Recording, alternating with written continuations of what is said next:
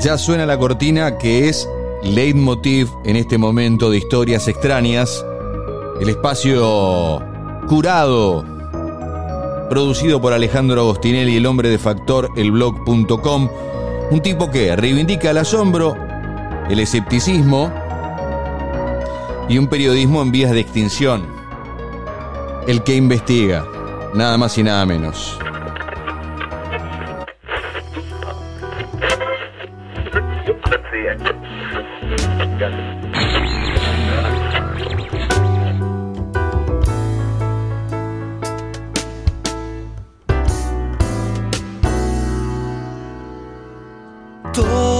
Todas las tardes del sol, todas las noches del agua, todas las cosas perdían color, todo en el aire flotaba. Niña bonita, mi amor. ¿Qué es esa cabeza gacha? Todos preguntan qué hicimos con vos, por qué no come ni habla. Algo andará pasando, andará. Suena Fito Páez y yo digo que tendrá que ver esto y bueno, que lo, que lo aclare el querido Alejandro Agostinelli, el hombre de este momento. Hola Ale. Hola, Cali, ¿qué tal, querido? Buenas noches. Y Fito dice que algo andará, ¿qué andará pasando? ¿Qué andará rondando por Villaguay? Las tardes del sol, las noches del agua, es probablemente una de las canciones más hermosas de Circo Beat, Mm. Que en 1994 cumple 30, 30 años.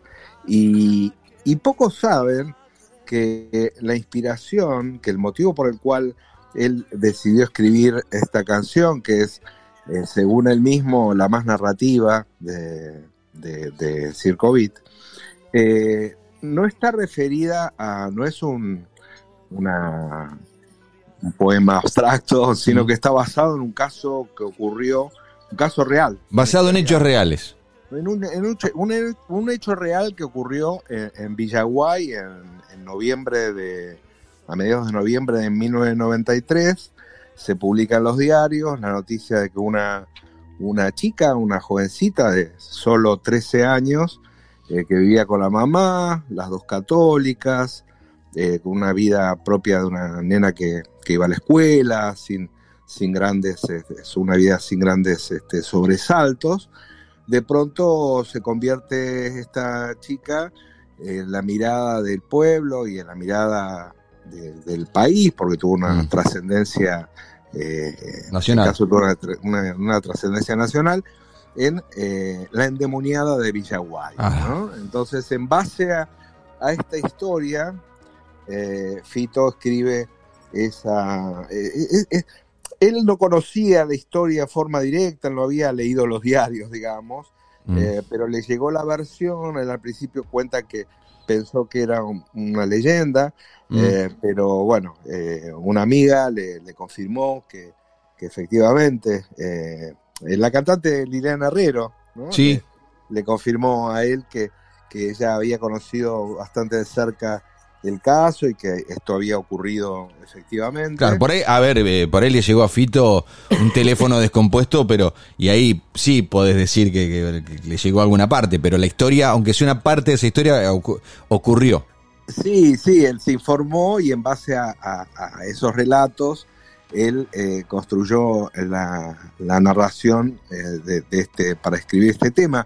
Y a mí, si elijo este- esta historia es porque, por un lado, eh, a mí siempre me, digamos, si bien alguna vez hemos hablado de cómo influyen los, los medios en las historias que cuenta la gente. Mm, Las historias que cuenta la gente también influyen a la cultura, ¿no? claro. Eh, en este caso se da ese proceso inverso, una historia eh, que cuentan en un pueblo se convierte en, en tema de una canción, ¿no? Esto lo vimos muchas veces a lo largo de la historia, desde, no sé, este, yo no sé, estaba acordándome de eh, Agitors Lucens, de, Mm. de- del disco de Arcoiris de 1974, que tiene una portada con un plato volador. Eh, es un, un disco emblemático de, de- de- de esa banda, de Gustavo Santolaya Sí, y claro. Ara Tocarquean. Y la, la portada del disco, la- los temas en el disco son muy platillistas. Y, y, este, y la tapa es una foto de un, de un- Bueno, de un pero era- fotógrafo de, era- del Plata. Claro, era una época de boom del platillismo, ¿o no? Sí, eh, eh, esto te- estamos hablando del año 74. Después eh, eh, saltamos al 84 con Fabio Sorpa Tiene Razón, Claro. de Calamaro, ¿no? que es eh, más o menos, yo diría que, que termina de consolidar el estatus pop ¿no? de, Fabio Zarpa en la memoria colectiva. Otra historia podría ser la de los Serenitos Verdes, Sí. el caso de la familia Noviltá en el año 79, que en alguna oportunidad hemos hablado, Sí, señor. como esa historia de una fotografía tomada en, piedra. Puente del Inca termina eh, con- eh, proyectada en la cultura nacional a través de los Enanitos Verdes, la banda Mm. de, de- de Cantero. Entonces, eh, muchas veces no es la, la cultura la que influye en las historias, eh, sino que son las historias las que intervienen en la cultura. Y es un proceso de retroalimentación, ¿no? En sí. realidad. Eh, pero bueno, para no ponernos pesados con, con todas estas disquisiciones más bien teóricas, Y bueno, pero yo, eh, escúchame, vos sos de abrir ventana y yo también, así Sí. que cerramos y volvemos a Villaguay. Ahora volvemos a Villaguay. Eh, la verdad es que la piba no la pasó nada bien, ¿no? Porque, eh, eh, digamos, ella quedó con un estigma, ¿no? El Mm. estigma eh, satánico y, y- y se cerró. O sea, la familia después, una vez que salió esto en los medios y, y los periodistas acudieron en, manada Sí. a, a cubrir la historia, empezaron como a escaparse de la prensa porque era una chica, era muy jovencita, eh, con toda una vida por delante, digamos, es un, un, un, un cliché muy, un estigma muy, muy disolvente socialmente, ¿no? Sí, y, y- y, mm, así. eh, Ale, estamos hablando hoy de una, de un- una ciudad, pueblo de 50.000 habitantes, en ese momento más chica todavía. Imagínate. Claro. imagínate. Claro. Y bueno, eh, lo que ocurrió fue que en, este, en esta población, en Villaguay, en un barrio que queda a un par de kilómetros de- del centro, eh, obviamente yo eh, estuve, eh, Mm. estuve no en esa época, sino en el 2015, intentando obtener un poco más de información para un, para un proyecto de, de- de un libro eh, y eventualmente de un documental si ella aceptaba conversar. Eh, bueno, esa es un- una parte de la historia que la dejaremos para más adelante, pero la, la verdad es que cuando yo anduve por allá, mm, lo único que tenía conmigo era, era el CD de Fito Páez, Claro. un poco a tientas a saber con qué me encontraba. Me fue muy bien porque pude hablar con muchos protagonistas de- de- de- del caso, este, eh, eh, salvo con lo que más me dolió Mm. fue no haber hablado con los grandes protagonistas que fue, fueron quienes acompañaron eh, todo este proceso, que fueron en principio los sacerdotes eh, de la iglesia que eh, intervinieron en, la, en el exorcismo, ¿no? Hubo, hay como dos, digamos, si querés, podemos dividir esta historia en dos partes, Sí. Un- una católica y otra evangélica, porque hubo Ah, una participación de, de sacerdotes católicos eh, y también de, de, de- de sacerdotes. O sea, eh, una el ca- caso fu- fueron a dos filiales, digamos. Claro, eh, eh, era, era, era, un, era un lío, ¿no? O Me sea, ella imagino. estaba, ella tenía contorsiones, convulsiones.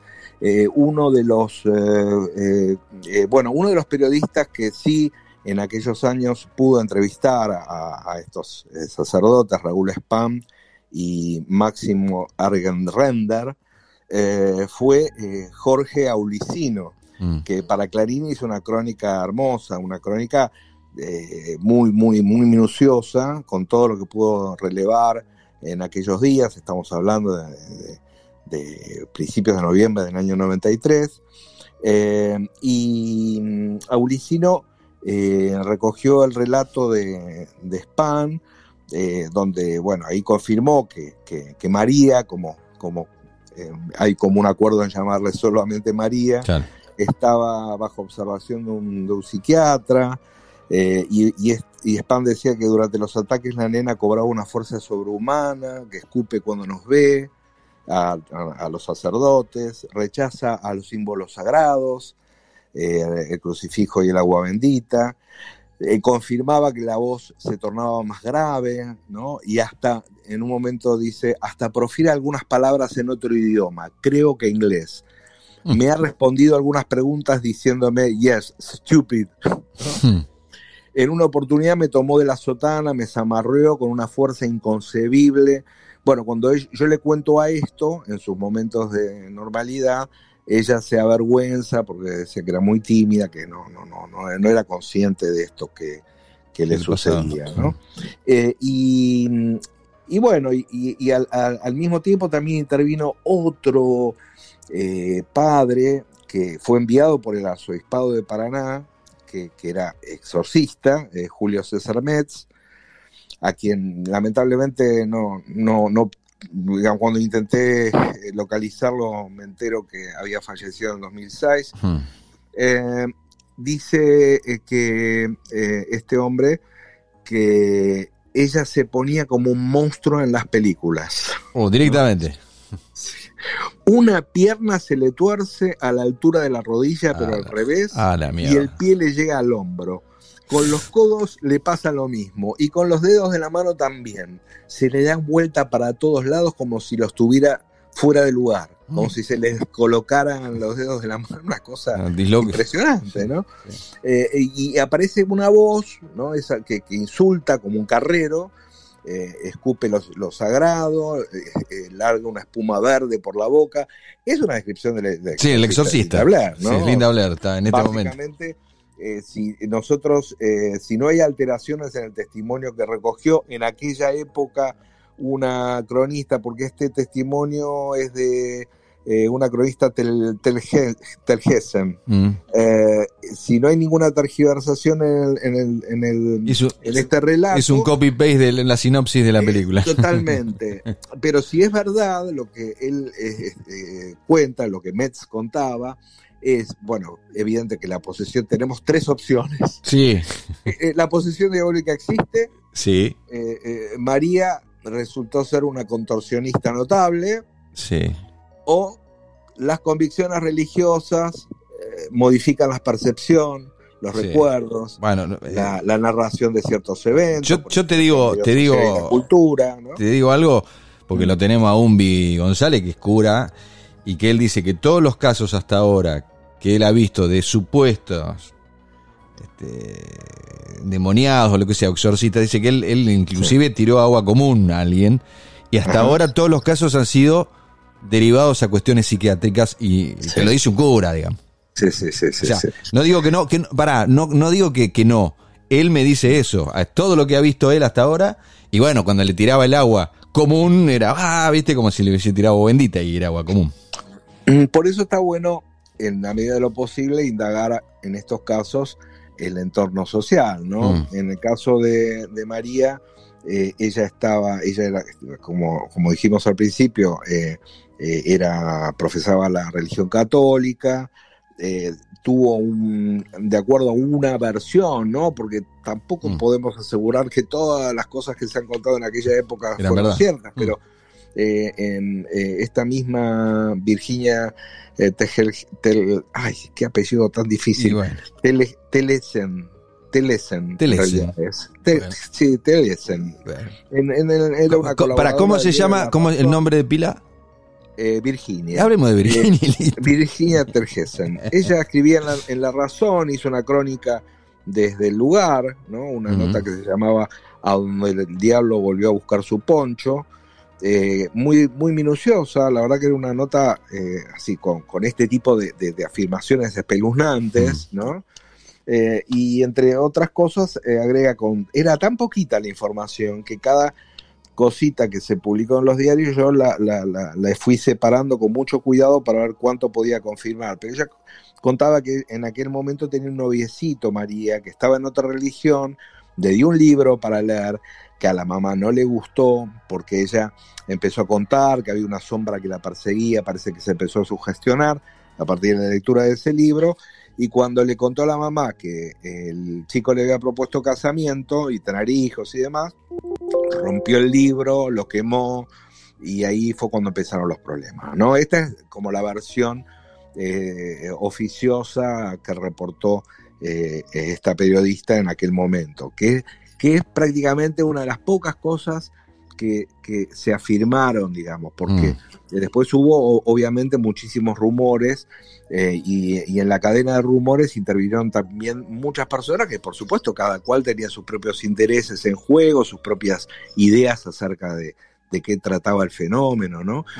Pero lo eh, interesante es que el momento en que se hace más pública la versión de, de María y de la mamá fue cuando en esta otra, en esta otra segunda parte de la historia interviene Meli de Correa da Silva, que era una, una pastora pentecostal brasileña, que fue quien se atribuyó la, la liberación ¿no? de, de María, ¿no? del espíritu eh, diabólico. Tenemos eh, un testimonio muy, muy, muy exclusivo, digamos, porque eh, Seferino Azambullo, un periodista que, eh, que me ayudó mucho en esa época, tenía, conservaba una grabación eh, de Mario, donde Mario Portugal, eh, el querido Mario Portugal, entrevistó Muy querido, María, muy querido por muy nosotros. querido.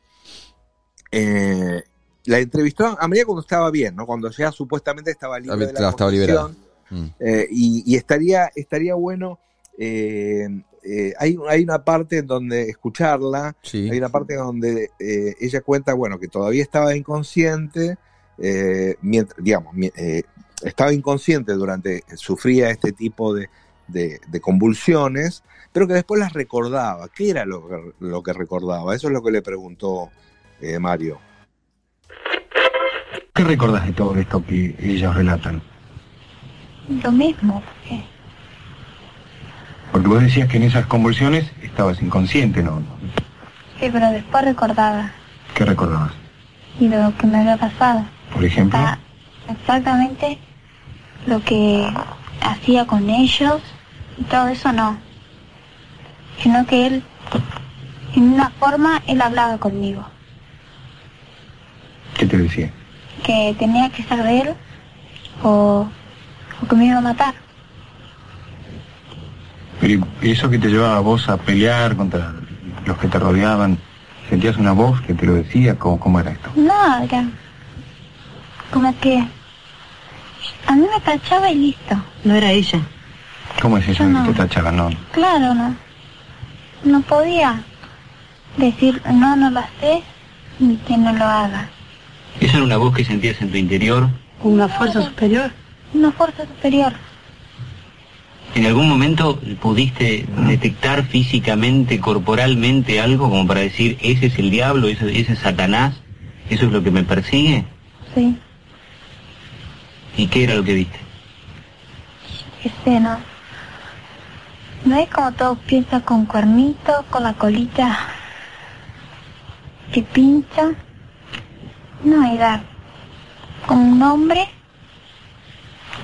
lleno de, de granos, así con, con la piel toda estilechada, horrible. ¿Dónde veías esa imagen? En mí. Off topic, Ale. Bueno, Mario Portugal, si no fuera por Mario no, no, no estaríamos eh, haciendo la larga, es una historia larga, pero tiene que ver con Marcelo, con la red y la época que estuvo Mario acá. Listo. El testimonio en un programa de Mario Portugal de la endemoniada de Villaguay. Sí, y donde lo último que dice es que veía la imagen del diablo en mí misma, ¿no? Fua. Es una, una- imagen bastante, Fuerte. bastante fuerte, ¿no? Se ponía frente al espejo y en lugar de verse, ver su cara, veía otra imagen. Y ella interpretaba que esa imagen era, era la imagen de, del No, diablo, ¿no? demonios, sí. Eh, y, y bueno, y, y en- básicamente la, la intervención de, de la pastora eh, pentecostal eh, in- fue importante porque además sincronizaba un poco con la interpretación diabólica. La, la- la iglesia, los pentecostales tienden a explicar más eventos por la participación del demonio, digamos, que la iglesia católica. Entonces, no es raro que eh, hayan eh, buscado ayuda o que hayan eh, aceptado ¿no? la, la ayuda de una pastora este, pentecostal. Eh, termina, el- es el último episodio público que conocemos de- del caso de la endemoniada de Villaguay, esta participación que, tu- que tuvo eh, ella, acompañada por la mamá y por esta pastora en el programa de Mario. Eh, y después, bueno, saltamos hasta el 2015, en donde eh, a Zambullo, Mm. Seferino, que fue el colega que amablemente me proporcionó este audio, me, da la, me da la pista para ubicar a María eh, y, y bueno, y, y me encamino hacia el barrio y finalmente me encuentro con, con una escena tan este, impresionantemente simple como la mamá y la hija en la puerta de la casa. dije, no puede ser tan fácil. ¿no? Claro. En No puede pueblo. ser tan fácil, pero no resultó fácil, no resultó fácil porque, Llegaste eh, fácil, después no pudiste más. pero eh, fue muy difícil establecer un, un- un diálogo, había una enorme aprehensión por entrar en, en detalles, Eh, yo avancé todo lo que pude hasta que, digamos, eh, viste que uno conoce el límite, Sí, cuan- sí. cuando empieza ya a ser una presencia molesta, ¿no? Sí. Eh, uno puede insistir con mucha amabilidad y buscar argumentos hasta, Hasta que, que ya está. entendés que no va a funcionar No, no. y que nada de lo que intentes. eh, este, bueno, me, me sirvió un poco, digamos, como para poder decir, estuve ahí, las conocí, conocí cómo terminó un poco la historia, y ya está, por suerte, Está bien. está, estaba muy bien, Mm. es mamá, eh, que, tiene, que tiene varios hijos, este, la madre sigue siendo una, una eh, severa custodia de su vida, y de su tranquilidad. Mm. Hay una cantidad de cosas que, que eh, a mí me, me gustó eh, ese final de la historia eh, porque está bien, ¿no? Sí. María está bien, digamos. O sea, una historia con final feliz. ¿Qué, más querés, loco? Y, y, y, y- y- la verdad es que también me sirvió todo ese camino, camino a través que tuve que hacer hasta finalmente llegar tan fácilmente a María, eh, para poder cerrar un capítulo de un libro que en, en breve va a estar disponible, eh, que ojalá tenga el título de este espacio, querido Cali. Uh, bueno, me dejás ahí con. Me dejás este, emocionado y, y ansioso. No, yo lo propuse, yo propuse historias extrañas, Sí, pero. Eh, la editorial me dice que es Muy- Ediciones B de, de- de Penguin Sí. Books, de la editorial eh, Penguin Random House. Eh, me dijeron que, mm, que tiene que tener la Argentina en el título, entonces, bueno, no sé. A lo Sí. mejor va a ser Crónicas X de la Argentina. No sabemos qué título va a tener ¿Con finalmente. quién hay que hablar, viejo? ¿Con- las- ¿Con quién hay que hablar? ¿Con alguno del pingüino? Ahí voy yo. una, una de las historias está. Eh, uno de los capítulos es esta historia, ¿no? Bien. Es un libro más, más paranormal que platigolista, aunque también tiene su tiene platíbulos. Bien. Ale, eh, ¿esto Factor el Blog tenés alguna. un- Eh, vamos a, a compartir alguna, algunos datos más, sí, sí, sí, vamos Dale. a compartir algunos da- datos más y, y el resto del contexto va a haber que esperar a la publicación del libro, que espero que sea en estos meses, en estos próximos meses. Por favor, por favor. Ale, como siempre, un placer, hermano. Para mí también, un abrazo grande. Alejandro Agostinelli, Historias Extrañas, lo pueden seguir en factorelblog.com, un tipo que reivindica el asombro, el escepticismo y un periodismo Él pone acá en vías de extinción, yo creo que ya está extinguido, que es el que investiga. Abrazo. Abrazo.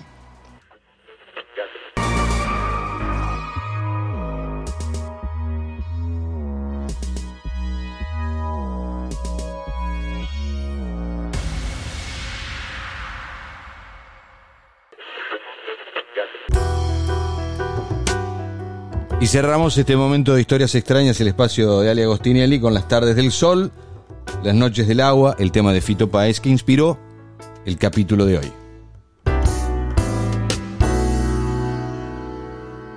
Todas las tardes del sol, todas las noches del agua, todas las cosas perdían color, todo en el aire flotaba. Niña bonita, mi amor. ¿Qué es esa cabeza gacha?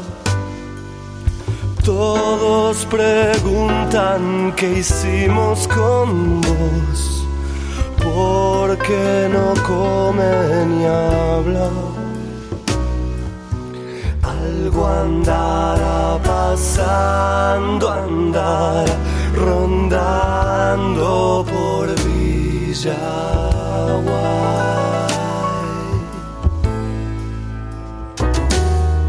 Hay un extraño fulgor entre las flores del alba.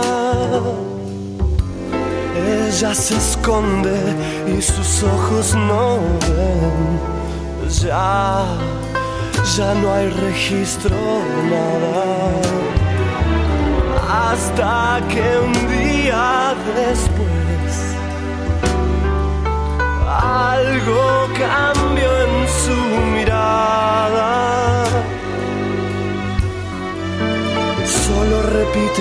frase en inglés. Ojos de India sagrada. Y ella no quiso ver sus caras de terror.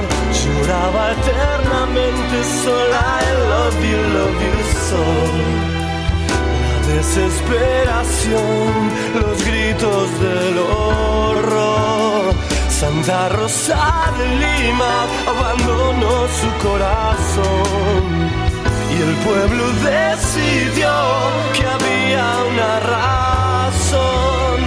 Sonaron las campanas, eran la fuerza de Dios. El mal tomó su piel, también tomó su voz. Nunca aprendió el exorcismo será hoy. I love you, love you so. I love you.